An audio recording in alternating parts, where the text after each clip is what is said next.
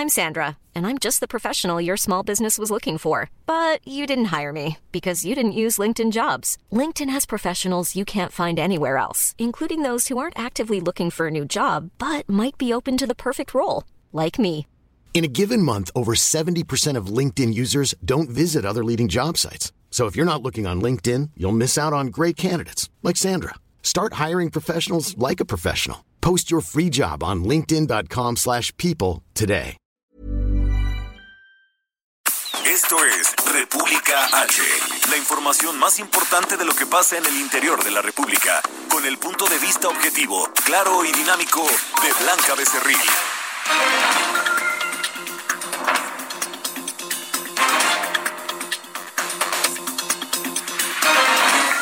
un minuto. Eh, pues ya estamos totalmente al aire, totalmente en vivo este viernes 10 de abril del 2020. Yo soy Blanca Becerril, esto es República H, son las 12 del día con un minutito de este viernes, ya arrancando el fin de semana, eh, pues muy esperado para muchos y para otros que continuamos en nuestras casitas, pues es eh, pues como si estuviéramos un día más, para los que estamos trabajando, en verdad que sí se siente que es viernes y que ya estamos a un pasito del fin de semana.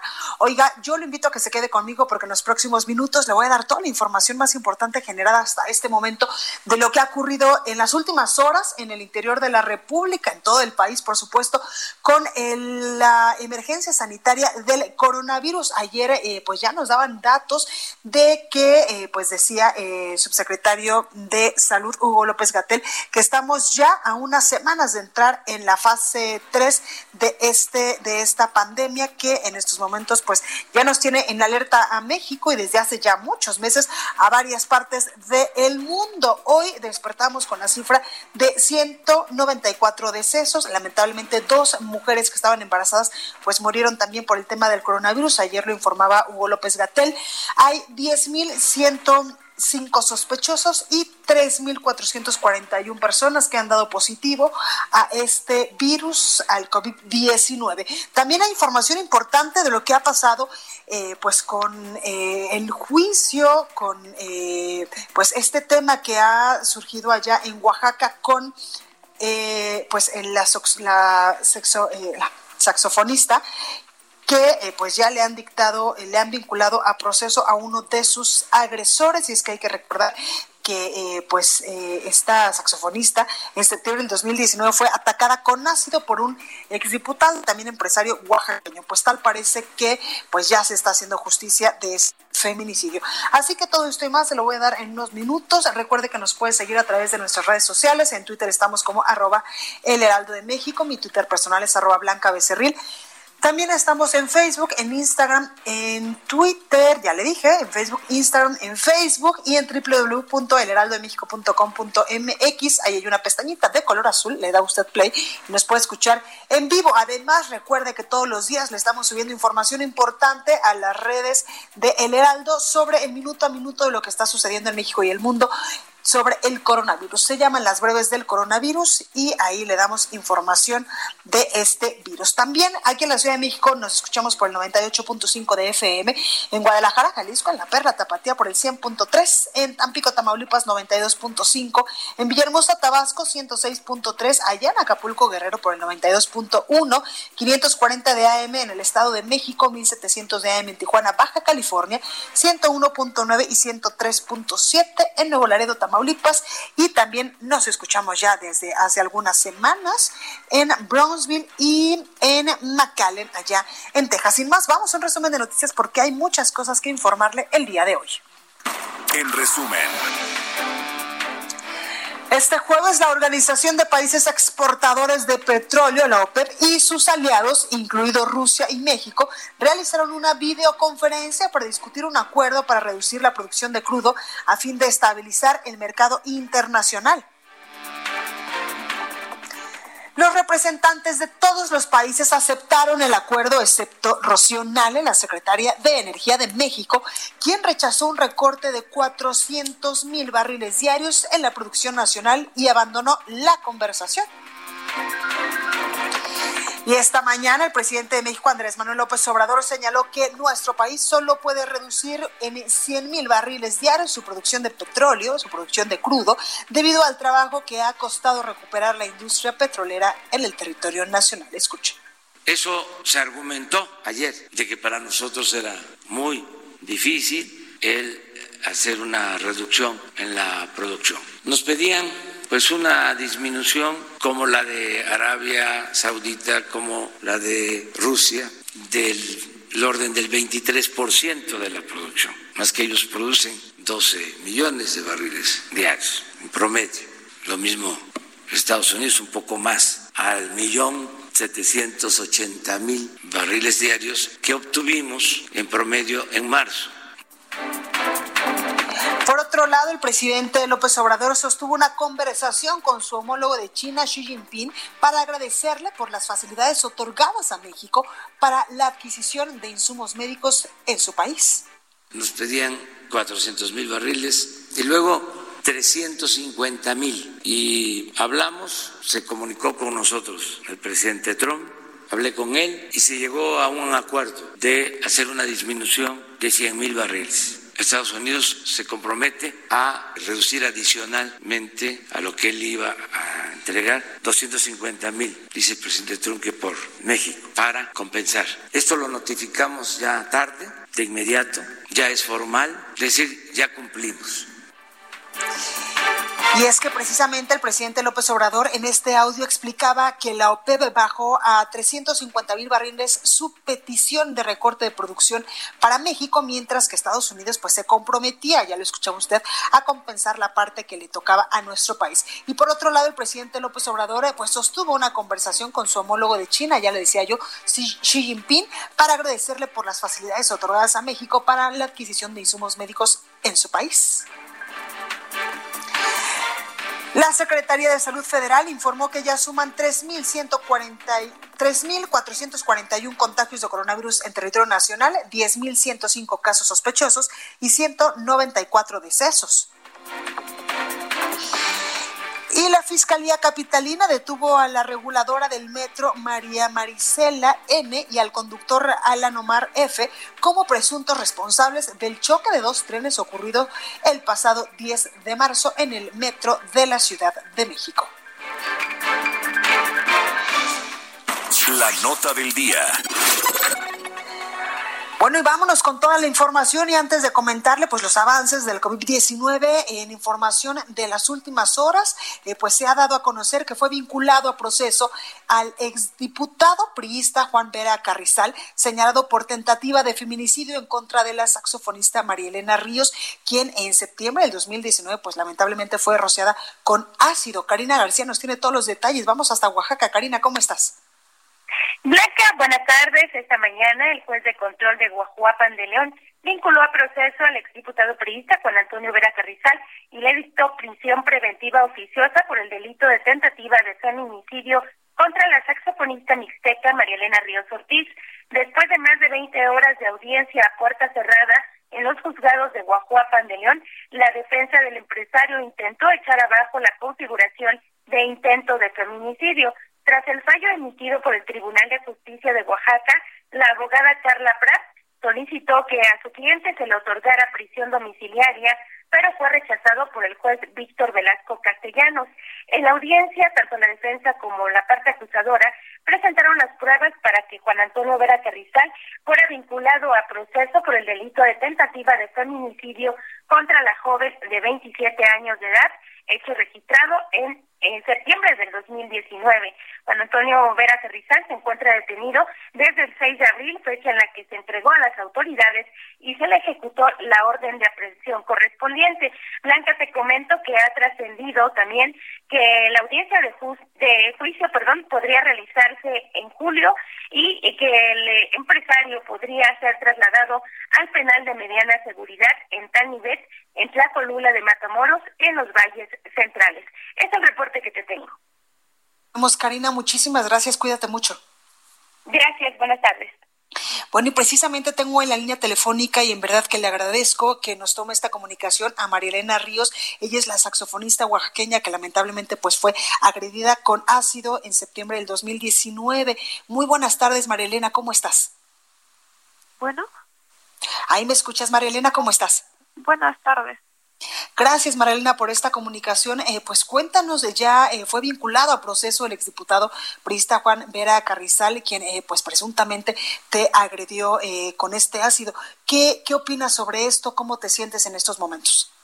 Bueno, lo que puedo opinar en este momento es que espero que, así como se dio el primer paso para hacer la vinculación, porque él fue, que durante este proceso que se viene, las autoridades sigan actuando de manera neutral y, y bueno, y, y en pie lo que dijo el, señor gobernador, que caiga todo el peso sobre la ley, porque no es justo y no es posible que, que se repita esto que me hicieron. Claro. No, no puede volverse a repetirse en, ninguna mujer, en ningún hombre. Eh, y bueno, es un caso muy importante que yo invito a la gente, no quiten el dedo de renglón, porque se identifican muchas mujeres y también muchos hombres. Entonces es un caso muy importante para que la justicia eh, sea efectiva y no solamente sea efectiva conmigo, sino con muchos casos que pudieran pasar. Claro. Marilena, en estos momentos, ¿cómo te sientes después de la resolución de este juez y de que han, pues ha trascendido que posiblemente ya en, unos meses estaría eh, mandándose algún penal a, a este exdiputado y eh, pues a esta persona que te agredió con este ácido? Bueno, ¿qué es lo que siento ahorita? La verdad sí tengo un poquito de temor porque eh, eh, se ha concentrado toda la atención en esta persona, en este agresor, pero recordemos que fueron cinco los que intervinieron, ¿no? Y falta todavía su hijo. Entonces su hijo está prófugo y, y también un llamado, ¿no? Ustedes como medios para que le den continuidad al caso. A veces se malentiende y piensan que porque se sometió ya la vinculación no todavía falta que se desarrolle un proceso y, no olvidemos que todavía hay un cabo suelto. Yo se lo pedí al señor gobernador que no quería cabos sueltos porque si no, no es una justicia completa. Totalmente. Marilena, ¿cómo te sientes anímicamente, emocionalmente en estos momentos? Pues mal, porque no hay necesidad de llegar a toda esta situación cuando simplemente no quería estar con la relación y ya, pero pues lamentablemente yo no me di cuenta que estaba con una persona pues tan tan capaz de hacer estas cosas a mí todavía no, no se me hace coherente que una persona actúe de esa manera pero bueno ya lo hecho hecho está a mí me cambiaron la vida eh, sin embargo aunque no haya prisión a mí mi vida no me la va a devolver Totalmente. Marilena, y también en cuestiones médicas, ¿cómo va tu recuperación? ¿Qué te han dicho los doctores? Pues un poquito estancado. Ahorita yo tuve que regresar a la ciudad de Oaxaca porque en la Ciudad de México, pues ante la pandemia es imposible que me atiendan en este momento, ¿no? Porque siempre simplemente no es prioritario. Y me lo hicieron saber desde el, desde el principio que pues mis terapias iban a suspender eh, yo aquí en la casa lo que hago pues es seguir haciendo las dinámicas que venía trabajando con los doctores y bueno pues esperar, eh, esperar que pase la pandemia. Pues ahí lo tenemos, María Elena Ríos. Eh, muchísimas gracias, en verdad, de todo corazón, por esta comunicación, por esta entrevista. Te mandamos mucha fuerza y mucha paz para que eh, pues pronto se pueda resolver eh, pues en el tema jurídico este caso y que estas personas, estas cinco personas, pues paguen con todo el peso de la ley porque no se merecen menos esto que te hicieron, te cambiaron totalmente la vida y te mandamos también un fuerte abrazo para que tengas una pronta recuperación médica, pero también una pronta recuperación emocional. Sé que esto es pues lo más difícil de este caso, pero en verdad que de todo corazón te deseamos que estés muy bien. No, al contrario, muchas gracias a ustedes como medios que han estado al tanto de mi caso y muchas gracias a toda la sociedad que, que a pesar de momentos difíciles en el país y en el mundo no me han dejado. Pues aquí vamos a estar nosotros, Marilena. Muchísimas gracias. Sí, hasta luego. Hasta luego. Bueno, pues ahí tenemos un caso lamentable, en verdad, que de todo corazón le deseamos a Marilena Ríos, esta saxofonista que lamentablemente pues fue agredida con ácido eh, en septiembre del 2019 por estas cinco personas, entre ellas pues por su expareja o pareja sentimental, el exdiputado priista Juan Vera Carrizal que eh, pues tenga pronta recuperación emocional también y física, porque en verdad, eh, lo hemos dicho una y otra vez, no se vale que nos violenten, no se vale lo que en muchas ocasiones nos hacen a las mujeres, simple y sencillamente, pues porque en algunas ocasiones pues no queremos continuar con una relación y ahí, ahí tenemos pues estos lamentables hechos y también pedimos al gobierno del estado de Oaxaca que caiga en verdad todo el peso de la ley contra estas cinco personas que le han cambiado la vida hoy lamentablemente a una mujer le han frustrado sus sueños. Bueno, pues vamos ahora a temas de COVID-19, a temas de coronavirus en el país. Y es que anoche el subsecretario de Prevención y Promoción de la Salud, Hugo López Gatel, informó que en México pues ya suman 3.441 contagios confirmados de coronavirus. Hay en estos momentos ya 10.105 casos sospechosos y lamentablemente 194 decesos, incluidas dos mujeres embarazadas. Ayer lo decía el subsecretario Hugo López Gatel, que una de ellas padecía hipertensión y obesidad y la otra eh, obesidad también y diabetes gestacional. Escuche. Quiero compartir una noticia triste que es la muerte de dos mujeres embarazadas. Una eh, falleció desafortunadamente después de que nació su hijo por cesárea. El hijo está bien y la otra mujer también falleció recientemente. Por otro lado, el funcionario indicó que México está próximo a entrar a la fase 3 de la pandemia, lo que va a representar pues cambios importantes en las medidas de control epidemiológico. Escuche que quiero que ya se vayan preparando es lo que también llevamos varios días diciendo, estamos próximos a entrar en la fase 3. ¿Cuándo? No hay una fecha exacta, pero hemos estimado desde el inicio que probablemente en los siguientes 15 días llegaremos a un punto donde resolveremos que la transmisión es suficientemente dispersa como para ser considerada la fase 3. Y esto implicará algunos ajustes en las distintas medidas de control eh, epidemiológico. Y en su conferencia de prensa de esta mañana, el presidente López Obrador pues adelantó que el lunes presentará a todos los mexicanos un informe general sobre la presencia del coronavirus en territorio nacional. Así lo adelantaba hoy.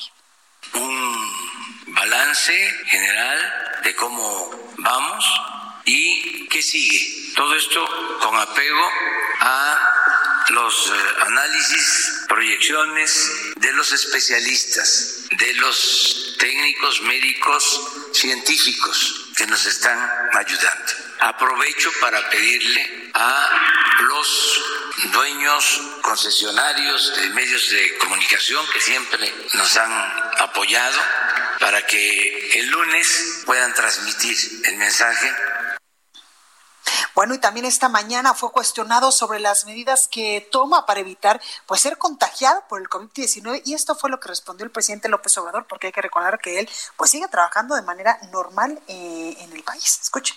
Acerca de mi salud, estoy bien, no tengo ningún problema, ya saben ustedes, soy hipertenso, pero me tomo mis pastillas, lo que el médico me indica, constantemente me estoy tomando la presión estoy bien, traigo presión como de joven, este, no, no tengo problema y estoy bien de salud y eh, pues me cuido.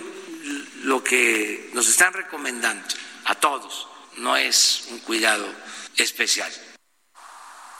Bueno, y también informó que le pidió a su homólogo de los Estados Unidos, Donald Trump, que facilite la venta de 10 mil ventiladores y 10 mil monitores a México. Esto pues para poder hacerle frente a la pandemia del coronavirus. Además, el presidente López Obrador decía y eh, también informaba que sostuvo una conversación con el presidente de China, Xi Jinping, para agradecerle por los insumos médicos que han eh, pues vendido empresas de su país a México para atender casos del COVID-19. Y es que hay que recordar que en este esta semana llegó un avión enorme, el Misionero de la Paz, de una aerolínea mexicana, con toneladas y toneladas de material médico para eh, pues diversos hospitales en el territorio nacional y que también lo decía ayer el secretario de eh, Relaciones Exteriores, Marcelo Ebrard, que en estas próximas horas estaría llegando un segundo avión con material médico e insumos médicos a nuestro país. Y en otros temas, López Obrador señaló que en la reunión de la OPEP y sus aliados, México argumentó que únicamente puede reducir en 100 mil barriles diarios su producción de crudo por el gran trabajo que ha costado por recuperar la industria petrolera en el país. Escuche. Eso se argumentó ayer, de que para nosotros era muy difícil el hacer una reducción en la producción. Nos pedían pues una disminución como la de Arabia Saudita, como la de Rusia, del orden del 23% de la producción, más que ellos producen 12 millones de barriles diarios en promedio. Lo mismo Estados Unidos, un poco más, al millón 780 mil barriles diarios que obtuvimos en promedio en marzo. Bueno, y también, eh, pues, el presidente López Obrador explicó que la OPEP bajó de 40 mil a 350 mil barriles su petición de recorte de producto de producción de crudo para México, mientras que Estados Unidos, pues, se había comprometido a reducir un porcentaje extra a fin de compensar la parte que le correspondía a nuestro país. Y escuche eh, usted lo que dijo, porque incluso, pues, tuvo una llamada con el presidente Donald Trump. Nos pedían 400 mil barriles y luego 350 mil. Y hablamos, se comunicó con nosotros el presidente Trump, hablé con él y se llegó a un acuerdo de hacer una disminución de 100 mil barriles. Estados Unidos se compromete a reducir adicionalmente a lo que él iba a entregar 250 mil, dice el presidente Trump, que por México, para compensar. Esto lo notificamos ya tarde, de inmediato, ya es formal, es decir, ya cumplimos. Recorrido por el país. Ahora hasta Guadalajara, Jalisco, con nuestra compañera Mayeli Mariscal, porque ante la cerrazón del gobierno federal para revisar el pacto fiscal federal, el gobernador Enrique Alfaro y el gobierno de Jalisco no descarta que pueda romperse a fin de evitar que se destinen recursos que cada estado, cada municipio le da a la federación para obras que no son prioritarias en estos momentos para el país, como lo anunció el presidente López Obrador, pues van a continuar con la eh, construcción de la refinería de Dos Bocas en Tabasco, también con el tren Maya y el Aeropuerto Internacional de México allá en eh, Santa Lucía. Mayeli Mariscal nos tiene los detalles. Mayeli, ¿cómo estás?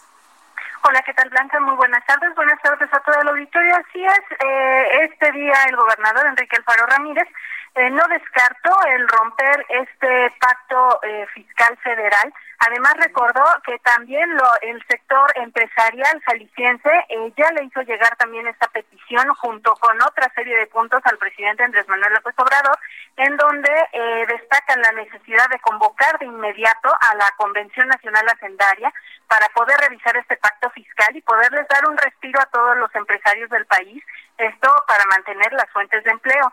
Sin embargo, eh, pues el gobernador fue muy enfático en decir que están abiertos a negociar, a que se revise este pacto fiscal. Sin embargo, sí dice que ya son bastantes eh, los gobernadores que están, así lo dijo él, cansados de los abusos de la federación y que debe de existir también eh, pues esta posibilidad de diálogo en donde sean escuchadas las necesidades sobre todo del sector empresarial que son a fin de cuentas quienes sostienen también gran parte eh, de, de, la economía nacional. Además destacó que si entidades eh, que colaboran con empleo generando riqueza y oportunidades para la gente no son escuchados, pues tendrán que tomar otras medidas. Una de ellas dijo que sí existe además la ruta legal para poder salir en un momento dado de este pacto fiscal federal. Así es que, pues bueno, estaremos también muy pendientes a ver de la reacción, sobre todo del gobierno federal, en cuanto a esta reunión o esta revisión del pacto fiscal. Y comentarte también, por otro lado, que se han implementado diversas eh, medidas para tratar de concientizar a los jaliscienses eh, de que cumplan con este aislamiento social y es que el día de ayer la Federación de Estudiantes Universitarios eh, de la Universidad de Guadalajara colocaron eh, con apoyo de Protección Civil Estatal y del Ayuntamiento de Guadalajara un cubrebocas en la emblemática eh, figura de la Minerva. Este cubrebocas pues tiene también un mensaje en donde se llama a que recuerdes que tienes que salvar lo que más amas y que pues debes de cumplir con este aislamiento y eh, pues esto también se da porque los jaliscienses continúan lamentablemente saliendo o intentando llegar a destinos sobre todo de playa y de montaña.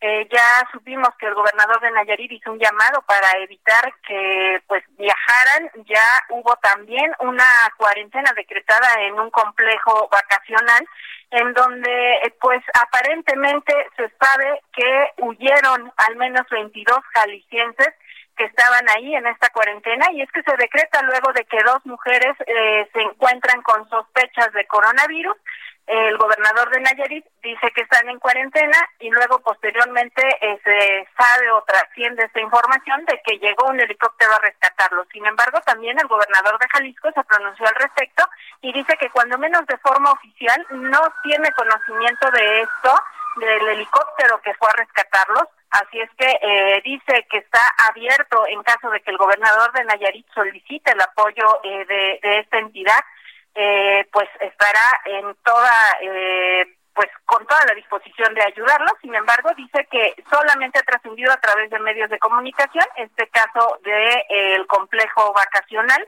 y pues eso fue lo que dijo el gobernador del estado de Jalisco. Pues ahí lo tenemos, Mayeli, gracias y cuídate mucho. Claro que sí, Blanca, igualmente. Hasta luego, buen día.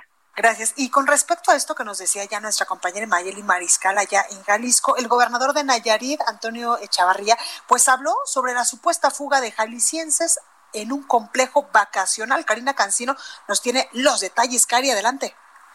Blanca, buenas tardes, buenas tardes a tu auditorio. Así es, el gobernador de Nayarit, Antonio Echavarría García, dio a conocer que autoridades de Jalisco le habían informado sobre la llegada a lugar a los veneros ahí en Punta de Nica, Nayarit, municipio de Bahía de Banderas, de dos mujeres originarias de Zapopan con diagnósticos positivos a SARS-CoV-2, además de denuncias ciudadanas respecto a que estarían estos grupos eh, de posible contagio en ese lugar en Nayarit, por lo que anunció una inspección sanitaria en el lugar y se montó un operativo donde se puso en cuarentena en los veneros a 225 personas y se revisaron los cuartos, así como en la clausura pues de las eh, de los espacios comunes en el lugar. El gobernador también anunció que se haría una eh, una solicitud a todos los hoteles y sobre todo aquellos que prestan servicio a través de plataformas digitales para no recibir a principalmente de Guadalajara y de otras eh, ciudades de Jalisco porque habían sospechas de personas que estaban contagiadas asintomáticas que estarían viniendo a vacacionar a Nayarit. Y es así como están clausuradas las albercas, los centros recreativos y algunos otros lugares de esparcimiento público, así como las playas en Nayarit. Y ayer anunció pues que se van a recrudecer estas medidas con ayuda de la Secretaría de Seguridad Pública y Protección Ciudadana. Esa es la información desde Nayarit. Perfecto, Karina, gracias, cuídate mucho. Buenos días, estaremos pendientes. Buenos, días. Bueno, pues ahora vamos con nuestra compañera Itzel González con el sacapuntas de este viernes. Yo soy Blanca Becerril. Esto es República H. No se vaya, que yo vuelvo con más. Sacapuntas. La secretaria de Gobernación, Olga Sánchez Cordero, instruyó a gobernadores de 10 estados del sur sureste del país a garantizar que las playas mexicanas estén sin un solo bañista. Fue en la reunión que sostuvo todos los días con el Gabinete Federal para revisar la estrategia contra el coronavirus. También les pidió cerrar todos los sitios turísticos. Continúa escuchando a Blanca Becerril con la información más importante de la República en República H. Regresamos. Estamos de regreso con la información más importante de la República en República H con Blanca Becerril, transmitiendo en Heraldo Radio. En resumen. El gobernador de Aguascalientes, Martín Orozco, informó sobre el primer deceso por COVID-19 en el estado. Se trataba de un hombre de 59 años. Para apoyar la economía familiar, el gobernador Mauricio Vila solicitó la solidaridad de las instituciones educativas de todos los niveles para otorgar a estudiantes descuentos, exención y condonación de pagos durante la contingencia por el coronavirus en Yucatán. Dos enfermeras y un enfermero fueron en blanco de agresiones en Nayarit, de Tamaulipas y también en Guerrero por personal que los acusaron de propagar el coronavirus. Habitantes del pueblo mágico de Todos los Santos en Baja California Sur bloquearon las entradas a la comunidad para evitar el traslado de personas y que se pueda prevenir los contagios de coronavirus en esta zona. Laura González, presidenta del Consejo Coordinador Empresarial del Estado de México, informó que durante el periodo vacacional de la Semana Santa las pérdidas económicas para la entidad sumaron ya 5.500 millones de pesos debido a la emergencia sanitaria. De acuerdo con el último reporte de medición de la pobreza elaborado por el Consejo Nacional de Evaluación de la Política de Desarrollo Social, uno de cada cinco habitantes de Puebla carece de acceso a servicios de salud. Y el titular de la Secretaría de Comunicaciones y Transportes hace unos minutos acaba de informar eh, que eh, pues lamentaba el fallecimiento a causa del COVID-19 del ingeniero Martín Sánchez, quien fungía como subdirector de comunicaciones del Centro de la Secretaría de Comunicaciones y Transportes de Baja California. Entrevista. Bueno, me da mucho gusto saludar en la línea telefónica a Javier Benito López Garza, el secretario técnico de Capufe. Licenciado, buenas tardes, ¿cómo está? Buenas tardes, la que gusto en saludarte. Gracias por esta comunicación. Pues cuéntame un poco las medidas sanitarias implementadas pues en todas estas casetas de Capufe a lo largo y ancho del territorio nacional para hacerle frente al COVID-19 y evitar pues a toda costa los contagios de coronavirus. Y es que eh, debemos recordar que por minuto pasan muchísimos automovilistas que están en contacto con estas cajeras para pues pagarles el, el, el traslado de, este, de estos tramos carreteros. Claro que sí, con mucho gusto. Mira, te comento, Blanca, que eh, pues debido a la epidemia del COVID-19 y en seguimiento a las disposiciones del gobierno federal, en específico de la Secretaría de Salud, CAPUF ha implementado una serie de, medidas por instrucciones también de, su director general, el ingeniero Genaro Utrilla, eh, y bueno, la idea es eh, coadyuvar a limitar la propagación y el contagio el, director eh, general de CAPUF, el ingeniero general Utrilla, ha querido adoptar una actitud muy responsable desde hace varias semanas. Para el organismo es prioridad la seguridad, eh, no nada más de los usuarios, sino también de los colaboradores eh, del organismo. Y bueno, en específico y con base, con base a, un acuerdo en el que se precisan actividades esenciales, competencia de la Secretaría de Comunicaciones y Transportes, eh, publicado en el Diario Oficial de la Federación, eh, y en el marco de la atención de la emergencia sanitaria se, se incluye como actividad esencial en materia de infraestructura la operación de la red de autopistas de cuota. Entonces, Capufe busca asegurar la operatividad de las autopistas, eh, pero eh, siguiendo eh, las medidas sanitarias correspondientes. Te comento en específico que en las 133 plazas de cobro, en 42 autopistas y 31 puentes, se ha instruido al personal operativo como cajeros, encargados de turno, administradores, para que se sigan eh, ciertas recomendaciones. Eh, algunas ya las conocemos todos, lavarse las manos frecuentemente, eh, el, el, tosido o estornudo de etiqueta, entre otras, pero en específico para los cajeros se les ha dotado de, guantes de látex, gel antibacterial a base de alcohol al 70%, cubrebocas y además el hipoclorito de sodio, que es el cloro, ellos tienen que mantener sus áreas de trabajo, eh, principalmente la consola de cobro eh, en condiciones sanitizadas y se estarán desinfectando también otras otras instalaciones, eh, además de la cabina. a la entrada a su turno se les proporciona a los cajeros el, el, material, la dotación de guantes y cubrebocas y en cada cabina hay un dispensador de gel antibacterial. afortunadamente, eh, eh, pues la reducción del flujo vehicular ha permitido que estén yendo a lavarse las manos con, con más frecuencia. Además, hemos tomado medidas como retirar al personal vulnerable. Se retiró al personal mayor de 60 años, mujeres embarazadas, personas con alguna enfermedad, eh, diabetes, hipertensión, entre otras, o alguna que haya manifestado algún, algún síntoma, eh, pues para que no se presente eh, a trabajar. Además, nuestro personal médico lleva a cabo videoconferencias eh, vía Zoom acerca de los cuidados y protocolos que se deben que se deben de seguir. Claro, oye, eh, con base en esto que nos dices, podemos estar tranquilos de que al momento de pagar nuestro peaje en algunas de las casetas, por ejemplo, de Capufe en el territorio nacional, estamos, eh, pues, eh, podemos estar tranquilos de que no vamos a contagiarnos o que no hay alguna, pues, alguna posibilidad de obtener este virus, sobre todo en el intercambio de, dinero que se da en estas casetas, porque incluso, pues, hemos tenido comunicación con Martín Curiel, quien es el secretario general del sindicato Nacional de Trabajadores de Capufe y él nos decía que ahí es donde es realmente eh, el riesgo, donde hay un verdadero riesgo.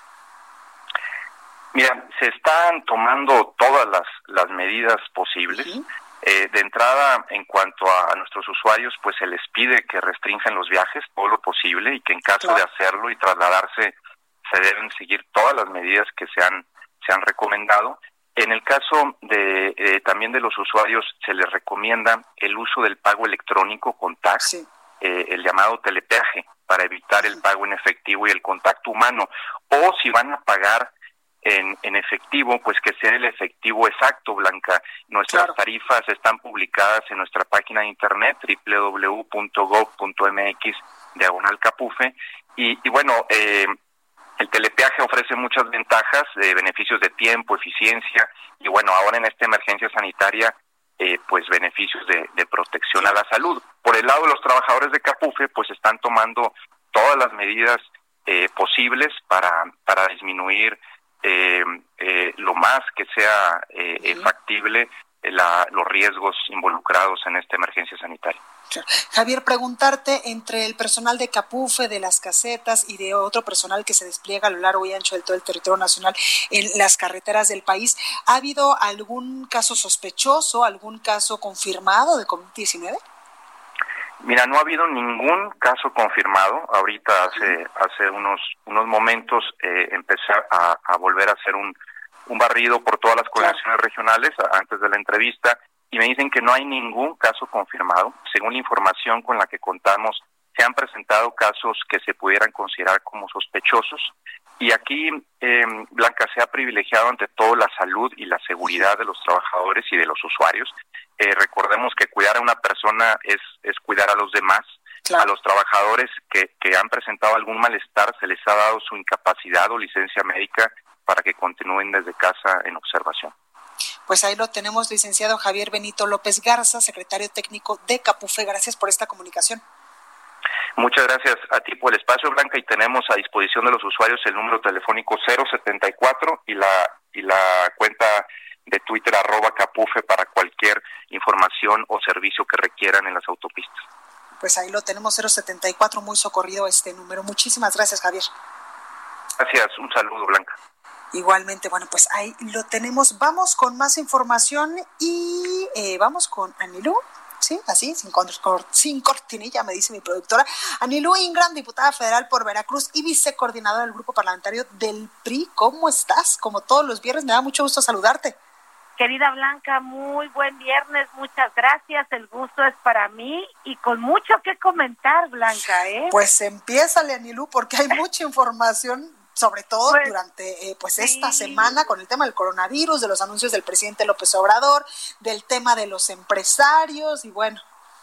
La crisis que ya se está sintiendo, tan solo en el mes de marzo se perdieron, fíjate, los mismos empleos que se crearon en todo el 2019. Dios. Ante esto, la Secretaría del Trabajo culpa a las empresas de los despidos ante un gobierno que no solo les ha dado la espalda en este momento histórico, sino que también los aprieta amenazándolos como Sheinbaum, que si no pagan sus impuestos les quitará los permisos, una tras otra.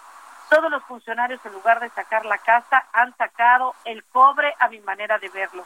Aquí en, en Veracruz, Blanca, 300, solo en el puerto de Veracruz, 300 restaurantes han cerrado ya sus puertas por la cuarentena y 30 definitivamente ya tronaron. 10 mil empleos en Veracruz desaparecidos, cada negocio cerrado, cada despido. Perdón, son familias que se han quedado sin sustento. Hoy, en muchos hogares ya reina la incertidumbre y la zozobra. ¿Se pudo evitar? Claro que sí. Te platiqué de los puntos de acuerdo que se presenté, que consistían en diferir la declaración, dispensar el pago del IVA e ISR mensual, posponer el pago de agua, de luz en esta contingencia.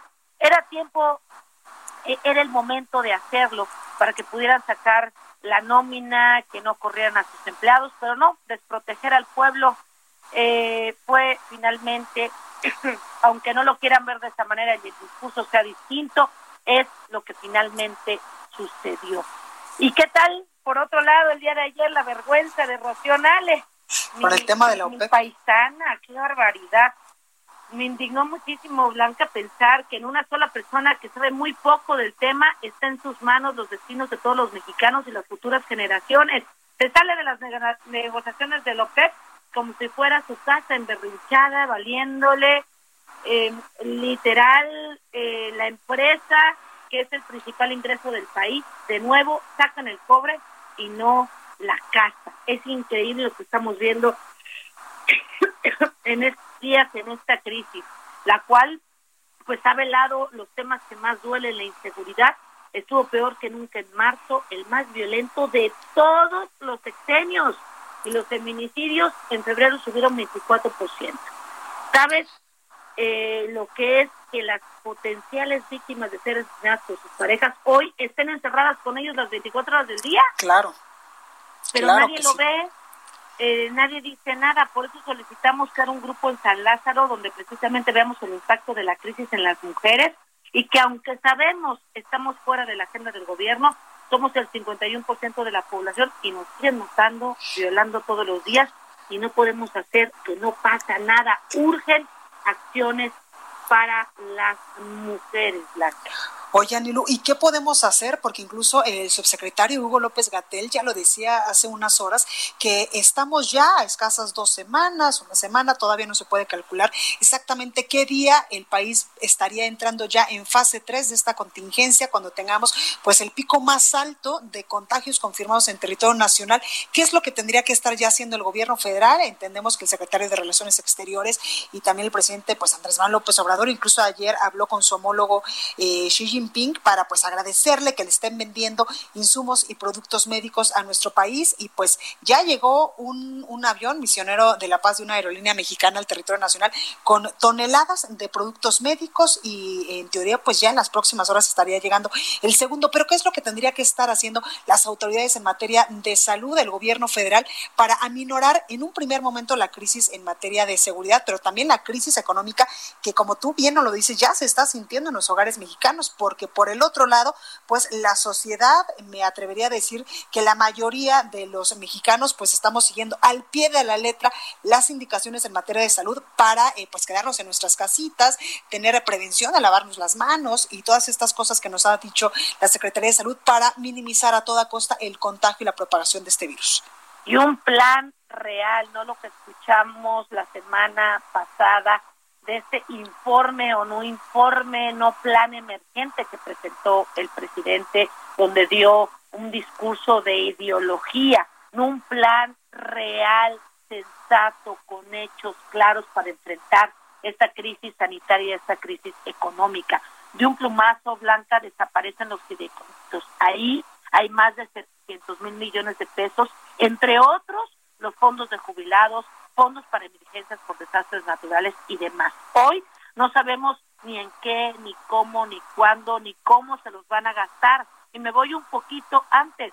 ¿Recuerdas el fraude de los supuestos, eh, de lo que supuestamente hizo Morena a favor de los afectados por el sismo y los subejercicios que ha tenido el gobierno y los proyectos magnánimos que suben y suben de precio así nada más? Pues sí, yo creo que no estoy de acuerdo con estas acciones, por ello presentamos un punto de acuerdo en la Cámara de Diputados para transparentar ese recurso. Este gobierno se, se caracteriza por su opacidad, su falta de transparencia, su forma de saltarse la ley, donde el discurso de la honestidad solo quedó en eso, ¿eh? en palabras eh, vacías. Quiero decirte que aquí en Veracruz yo ya hice mi donativo a la Cruz Roja de mi ciudad, del municipio del puerto de Veracruz. Seguiré apoyando directamente a los médicos, a las enfermeras, a todo el personal que lleva a cabo esta titánica, valiente y noble labor que realmente son los que están enfrentando la pandemia.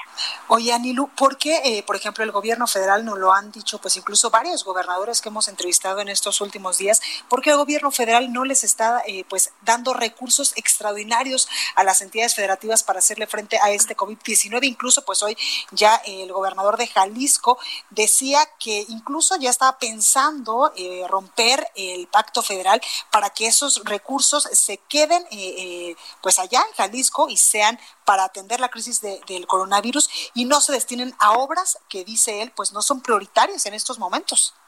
Es lamentable la cerrazón, la sordera, la insensibilidad, la poca empatía, sí, y la ceguera con la que actúa el gobierno de México. Eh, es increíble que veamos que se destinan más recursos a proyectos que no son prioridad en este momento, como el tren Maya, como la refinería, como todas estas acciones que, que son por capricho y que sí están asignando cantidades industriales. Que bien se podrían posponer tal vez un añito, un añito y medio en lo que nos, eh, pues nos componemos de la crisis económica que va a dejar el coronavirus, ¿no?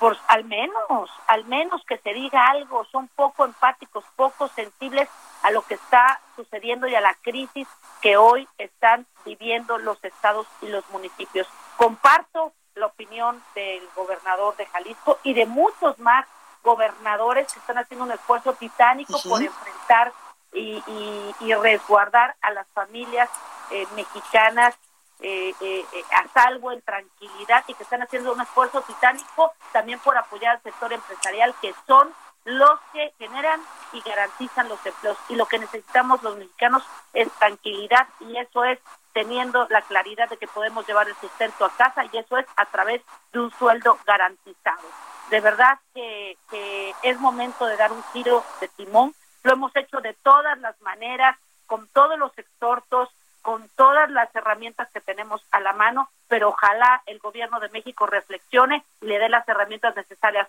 a los mandatarios, a los gobernadores, a los tres órdenes de gobierno para que se pueda enfrentar esta crisis como debe de ser y salgamos, si se puede decir de alguna manera, fortalecidos, se lo digo entre comillas, de esta crisis sanitaria y económica. Pero lamentablemente no vemos no vemos una buena actuación, una buena intención, sino solamente capricho, terquedad, ceguera y sordera. Pues ahí lo tenemos. Anilú Ingram, muchas gracias y cuídate mucho allá en Veracruz. Gracias, Blanca. Igualmente, buenas tardes. Buenas tardes. Vamos ahora hasta Yucatán con nuestro compañero Herbert Escalante, porque el gobierno del eh, gobernador Mauricio Vila, pues decretó que a partir de mañana, eh, bueno, de hoy, viernes 10 de abril, se dejarán de vender bebidas alcohólicas en Yucatán. ¿Por qué, Herbert? Cuéntanos. Hola, buenos días, así es. Eh, a partir de hoy, el gobernador de Yucatán, Mauricio Vila Lozán, decretó que desde hoy viernes se dejarán bebidas alcohólicas en el territorio yucateco como parte de las medidas de prevención a la actual contingencia por el COVID-19, ya que según indicó las autoridades detectaron aumento en los casos de violencia familiar en los últimos días. Dijo que se trata de una medida para evitar la violencia doméstica, especialmente contra las mujeres y el abuso de niños, debido al aislamiento social por la pandemia, pues han encontrado que aumentaron estos casos en las últimas semanas. En el decreto 208-2020, publicado en el Diario Oficial del Estado, se indica que aumentó el número de casos de violencia reportados al número de emergencia 911, actos generados en su mayoría por personas que se encontraban bajo el bajo el efecto del alcohol. En el documento se precisa prohibirá la venta y el consumo de bebidas embriagantes en todo el territorio yucateco, en los establecimientos y lugares a los que se refiere la ley salud estatal. Es decir, Blanca ya no se podrá comercializar estos productos en licorerías, peñas de cerveza, supermercados, tiendas de conveniencia, entre otros. Además, se recalcó que las personas o empresas que infrinjan esta disposición serán acreedoras a sanciones administrativas o penales. Cada mencionar Blanca que dicho decreto de Vila Dosal, publicado ayer jueves, señala que la prohibición de venta de alcohol tendrá vigencia hasta el 30 de abril. Bueno, pues ahí lo tenemos, Herbert. Muchas gracias. Estamos en contacto. Cuídate mucho. Y vamos a Baja California porque el gobernador Jaime Bonilla anunció la suspensión de actividades del consorcio de las empresas Leviton de México y también Smith Medical, eh, pues eh, dedicado a, manufacturar ventiladores clínicos que son enviados a Estados Unidos y esto pues porque no aceptaron dejar una parte de su producción aquí en México donde pues casualmente estas empresas están instaladas. Atahualpa Garibay nos tiene los detalles. Atahualpa, adelante. Buenos días, Blanca. Efectivamente, el gobernador del estado, Jaime Bonilla Valdés, dio a conocer la clausura temporal de la maquiladora Smith Medical, que eh, manufactura ventiladores eh, o eh, respiradores artificiales, porque primero se negó a cumplir con las medidas de la contingencia sanitaria y sobre todo se negó a vender estos respiradores al gobierno estatal dicha empresa que pertenece al grupo Smith Healthcare Manufacturing también eh, eh, produce estos eh, ventiladores, pero son para el exterior. Esto es lo que argumentaron los directivos de dicha empresa maquiladora con sede en esta ciudad. Esto motivó la intervención de la misma Cancillería mexicana. El canciller Marcelo Ebrard Casaubón se comunicó con el gobernador Jaime Bonilla. Jaime Bonilla dio a conocer esto durante una transmisión al público en las redes sociales dirigida a los californianos, pero si gustaba, escuchamos lo que dijo el gobernador en esta transmisión. Mientras ustedes no cooperen con el gobierno de Baja California, el gobierno de México, y vendernos ventiladores, porque es lo que necesitamos, nosotros no podemos considerarlos esenciales. Pegaron el grito, hablaron con el canciller, eh, hablaron con el embajador de Estados Unidos, y como nos consideran una colonia de Estados Unidos, pensaron que con eso iba a ser más que suficiente. A mí en lo personal me habló el canciller por teléfono, me dijo que se ve manera de que, de que lo dejáramos trabajar. Le dije, la única manera es que nos vendan, no queremos que nos den, nos vendan parte de lo que los mexicanos están ensamblando. Y no quisieron. Y con toda razón, Atahualpa. Efectivamente, efectivamente, pues la verdad generó indignación entre la población que una empresa que está sentada aquí, eh, que, eh, que literal explota la mano de obra porque es económica la mano de obra de eh, aquí en California, sobre todo en la industria maquiladora, que no quisiera colaborar con el gobierno estatal, sobre todo porque Baja ya se ubica en los tres primeros lugares con casos de contagios de COVID-19 y también con defunciones.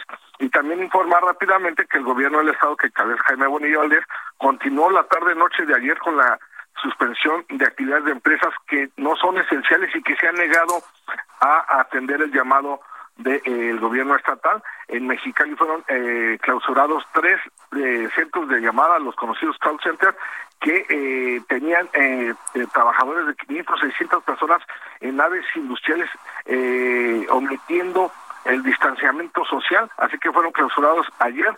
También la Comisión Federal de Protección para Riesgos Sanitarios, en coordinación con el gobierno del estado de Baja California continúa supervisando empresas que no están atendiendo el llamado y que eh, y, clausurando, colocando eh, los sellos de clausura respectivos en esta acción que lleva a cabo el gobierno estatal para eh, contener, evitar que se propague el coronavirus entre la pues población. Muchas gracias, Atahualpa. Buen día, que estén muy bien. Buenas tardes. Bueno, yo soy Blanca Becerril, esto fue República H, yo lo espero el lunes en punto de las 12 con más información, por favor, de corazón. Cuídese mucho y para que se relaje un poquito, yo le dejo la nota amable de este viernes. Cuídese. En el paso del humo que conecta a Tamaulipas y Veracruz a través del río Pánuco fue localizada y rescatada una cría de nutria, lo que causó ternura y asombro al ver al ejemplar, que es un símbolo para los tan pequeños. La nutria es alimentada con un biberón y en el lugar donde descansa tiene un muñeco de peluche, lo que ha causado revuelo en redes sociales ante la ternura que representa en los tiempos complicados por el COVID-19. Esto fue República H, la información más importante de lo que pasa en el interior de la República, con el punto de vista objetivo, claro y dinámico de Blanca Becerril. Continúa escuchando Heraldo Radio, donde la H suena y ahora también se escucha. Una estación de Heraldo Media Group. When you make decisions for your company, you look for the no-brainers. And if you have a lot of mailing to do, Stamps.com is the ultimate no brainer. It streamlines your processes to make your business more efficient, which makes you less busy. Mail checks, invoices, legal documents, and everything you need to keep your business running with Stamps.com. Seamlessly connect with every major marketplace and shopping cart. Schedule package pickups and see your cheapest and fastest shipping options from different carriers with rates up to 89% off USPS and UPS rates. And with the Stamps.com mobile app, you can take care of mailing and shipping wherever you are. Make the same no-brainer decision as over 1 million other businesses with Stamps.com. Sign up with Code PROGRAM for a four-week trial, plus free postage and a free digital scale. No long-term commitments or contracts. That's Stamps.com. Code PROGRAM.